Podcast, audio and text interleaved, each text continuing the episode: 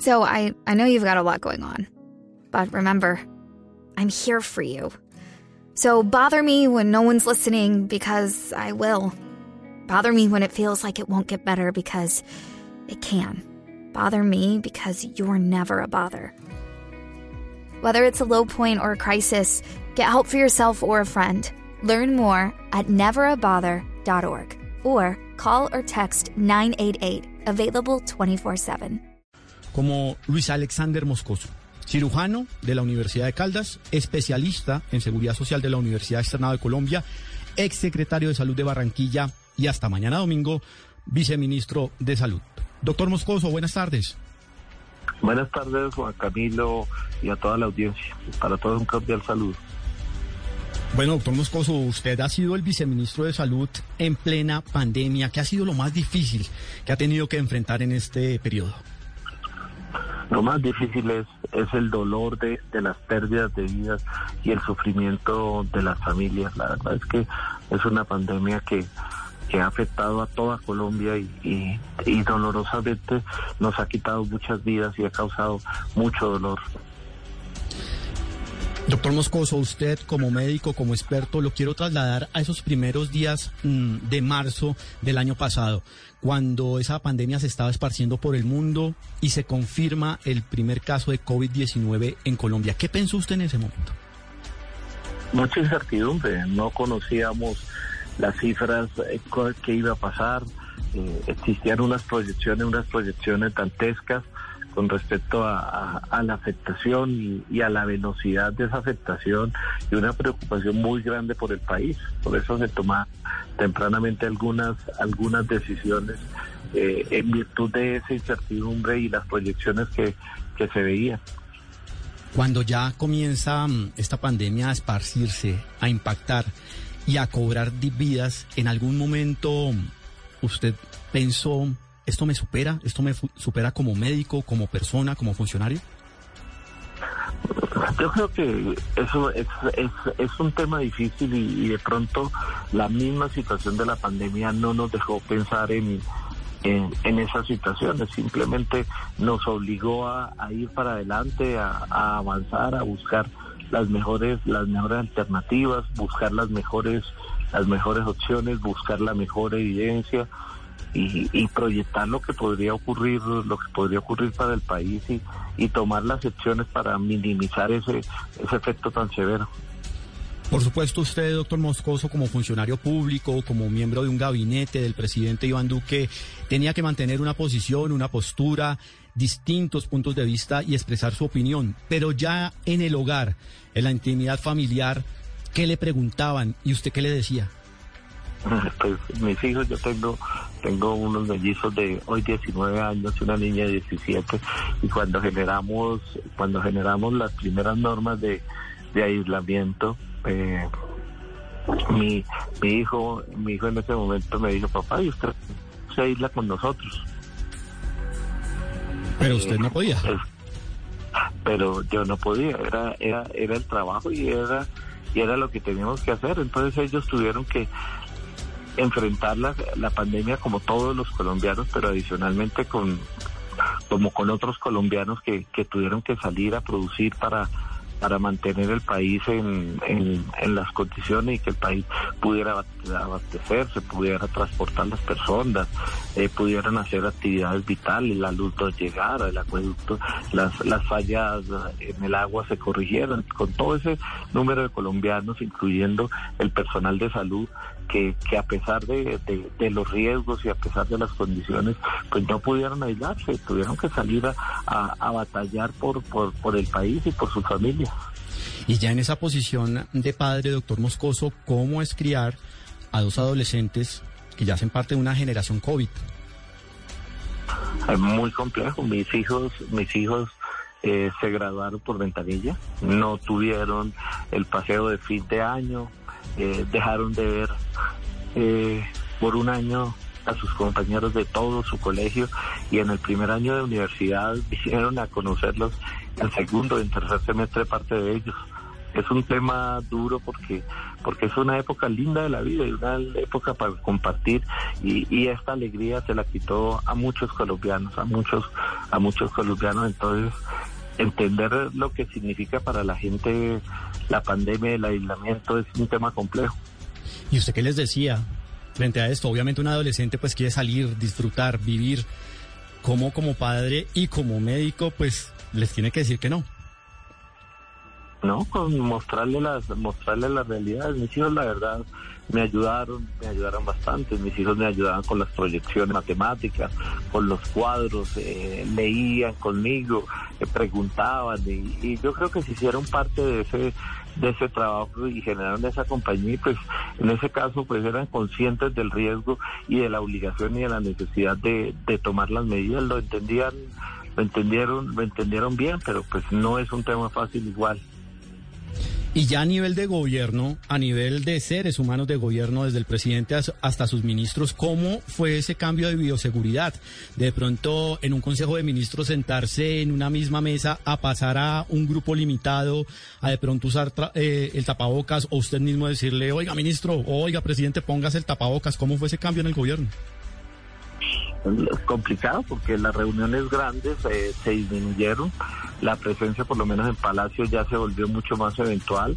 Y, y empezamos en esta en este nuevo mundo de la de la virtualidad que si bien existía y lo usábamos era un tema muy alternativo y la virtualidad se convirtió en el en, en el mecanismo más común de, de reuniones por lo menos yo creo que hacíamos unas 40, 50 reuniones en la semana con, con diferentes entidades y, todas en la en la en la virtualidad porque definitivamente el riesgo de las mayores interacciones era evidente y, y, al país había que había que había que comportarse igual que, que lo que le estábamos diciendo al país que hiciera porque en esos momentos nuestra capacidad instalada si bien era una de las mejores capacidades instaladas de América Latina era todavía insuficiente y, y, y nosotros, para nosotros era muy importante que los colombianos en el caso que tuvieran y se infectaran y no se pudiera, pues por lo menos tuvieran una atención digna, una atención de calidad y todos los insumos y los elementos necesarios para ser tratados. De pronto usted me puede contar este secreto. ¿De dónde sale la decisión o la idea de crear Prevención y Acción, el programa de televisión donde veíamos al presidente y lo veíamos a usted muy seguido. ¿Cómo se toma esa reunión, esa decisión? El señor presidente del grupo de comunicaciones de, de, de Palacio y, de, y del Ministerio eh, eh, estaba convencido y nosotros también que mantener a un colombiano informado, mantener a un colombiano conocedor de qué ocurría, mantener a un colombiano partícipe del día a día era vital y yo creo que el programa ayudó a eso, ayudó a que los colombianos tuvieran la tranquilidad en esos momentos tan complejos que se estaban haciendo acciones y entendiera cada una de las acciones que se estaban que se estaban tomando. Doctor Moscoso, mm, recapitulemos esos días a los que le faltaban horas. Como padre de familia, eh, criando a dos adolescentes, reuniones de gabinete, prevención y acción y, por supuesto, los recorridos por los principales eh, hospitales del país y con los equipos médicos. Usted fue uno de los funcionarios junto al ministro Ruiz que realmente viajó por toda Colombia en medio de esta pandemia. ¿En algún momento tuvo ese, ese miedo de contagiarse? Claro, muchas veces. Yo creo que estuve en, estuve en más de 30 conglomerados donde, donde se presentaron infecciones. Una anécdota, viajé en, un avión a, a, un departamento, creo que al departamento del Putumayo con el gobernador. Eh, viajamos ocho personas en el avión. Eh, a los dos días el gobernador me llama y me dice salí positivo para COVID.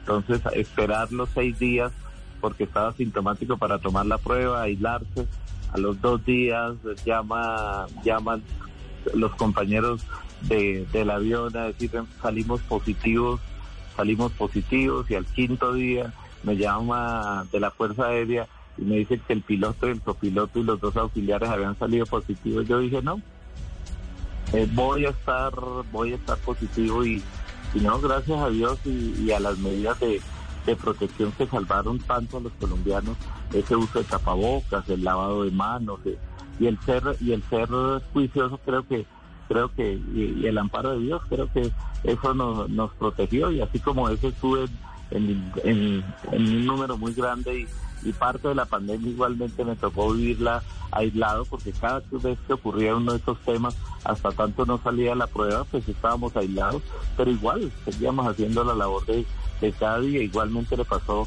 al ministro Ruiz, el ministro Ruiz tampoco eh, dio positivo en ningún momento. Usted tampoco, usted tampoco nunca tuvo COVID. No, todavía no tuve COVID y fui muy juicioso antes de, aplicarme la primera dosis de la vacuna. Me hice pruebas de anticuerpos porque el COVID da una, a una cantidad importante como asintomáticos. Entonces, eh, quería saber si, si, lo, si lo había tenido y no, ningún anticuerpo. Y en ese recorrido, en esas correrías, verificando que todo estuviera, pues, al margen de cualquier tipo de contagio y todo estuviera listo para enfrentar esta pandemia, ¿qué fue lo que lo conmovió más del personal médico?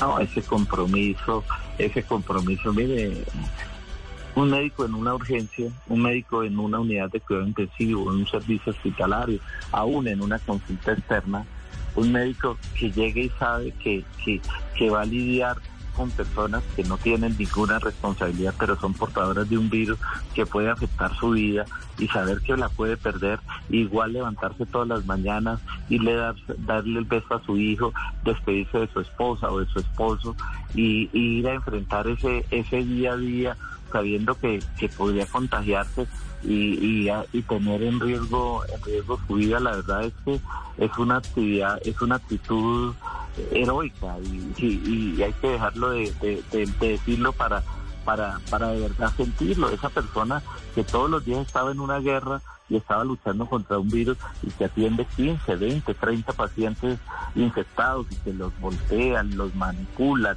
eh, están pendientes, los intuban, eh, hacen procesos de reanimación siempre y todo con la con, con la convicción y el amor eh, por la gente y salvar vidas mire el, el, el esfuerzo y, y, el y el amor del recurso humano eh, del talento en salud en toda su instancia porque no es solamente los médicos no solo las enfermeras las terapéuticas los los los los camilleros los mismos porteros de las entidades las personas de servicios generales que entraban a un ambiente a limpiarlo en, en, en esos momentos tan complejos. La verdad, la verdad, un, un recurso humano que nunca se negó. Nosotros tuvimos dificultades, muchas dificultades en nuestra pandemia, pero nunca tuvimos dificultad que unos médicos dijeran no vamos a actuar. No, no, no nos doblamos en este turno, no nos esforzamos. Yo creo que tuvimos, todo el país tuvo el compromiso de un sector salud, de un sector profesional, técnico, auxiliar, comprometido con Colombia y con la gente. El ministro Fernando Ruiz, pues por supuesto, le agradeció su apoyo, su trabajo. Y me llama la atención una parte, supongo que lo hizo personalmente también este agradecimiento, pero el que conocimos los colombianos fue a través de redes sociales. Eh, dice que le agradece por los 20 meses de trabajo conjunto sin una sola controversia que no fuese técnica. En algún momento hubo como ese choque de opiniones médicas, como decir no, esta decisión no, esta decisión sí. Claro, de todos los días. Este es un tema, este es un tema donde no hay un manual escrito, no hay unos documentos y unos estudios suficientes eh, que le digan cuál es el camino y, siempre surgieron surgieron diferencias, surgieron eh, pensamientos y puntos de vista distinto y no solamente con, con, el comité de vacunas, con el comité asesor eh, y donde, donde nosotros partimos de, de, un hecho muy importante que creo que fue algo de, de, coincidencia, es que primero trabajamos en esa, en esa línea, en esa coincidencia fundamental que era el intentar aceptar, o sea, trabajar para, para tomar la mejor decisión posible, la segunda para cuidar a la gente y la tercera para, para, para protegerlo. Entonces, bajo esa línea de, de interés, las diferencias y, las y los diferentes puntos de, de vista, en vez de convertirse en una limitante, simplemente ampliaron el panorama, o sea, generaron un, un, un, un, un abanico de decisiones mucho más amplia, eh, las cuales discutimos, conversamos y de consenso en toda oportunidad trabajamos para, para buscar esa mejor alternativa, pero también ese abanico de, de opciones y decisiones nos permitía establecer qué otros mecanismos teníamos que controlar y mirar para minimizar esos riesgos.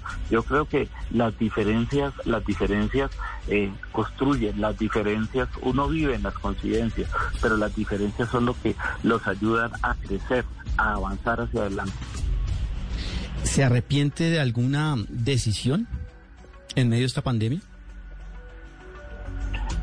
No, no, no, no, no, no me arrepiento de, de, ninguna decisión. Creo que fue un tema duro, fue un tema de muy poco, de muy poco dormir, de, de, de asumir riesgos adicionales y de, y de tomar riesgos personales y institucionales, pero, pero creo que y no solamente, no creo que no solamente eh, nosotros, el ministerio, el gobierno, creo que teníamos una, una claridad de echar para adelante y que es que es que es tan difícil cuando usted no tiene un manual escrito y cuando el manual cada día se va se va inventando y, y lo que uno va viendo es lo que le va pasando a uno lo que le va pasando al país pero también mirando lo que le va pasando al mundo. Entonces significa leer, mirar, revisar mucho y, creo que no hay tiempo para, para arrepentirse, hay tiempo para analizar, tomar la mejor decisión y echar para adelante. Y, las decisiones igualmente hay que ajustarlas en el camino, usted la toma por un sentido y, el camino le muestra que hay otras alternativas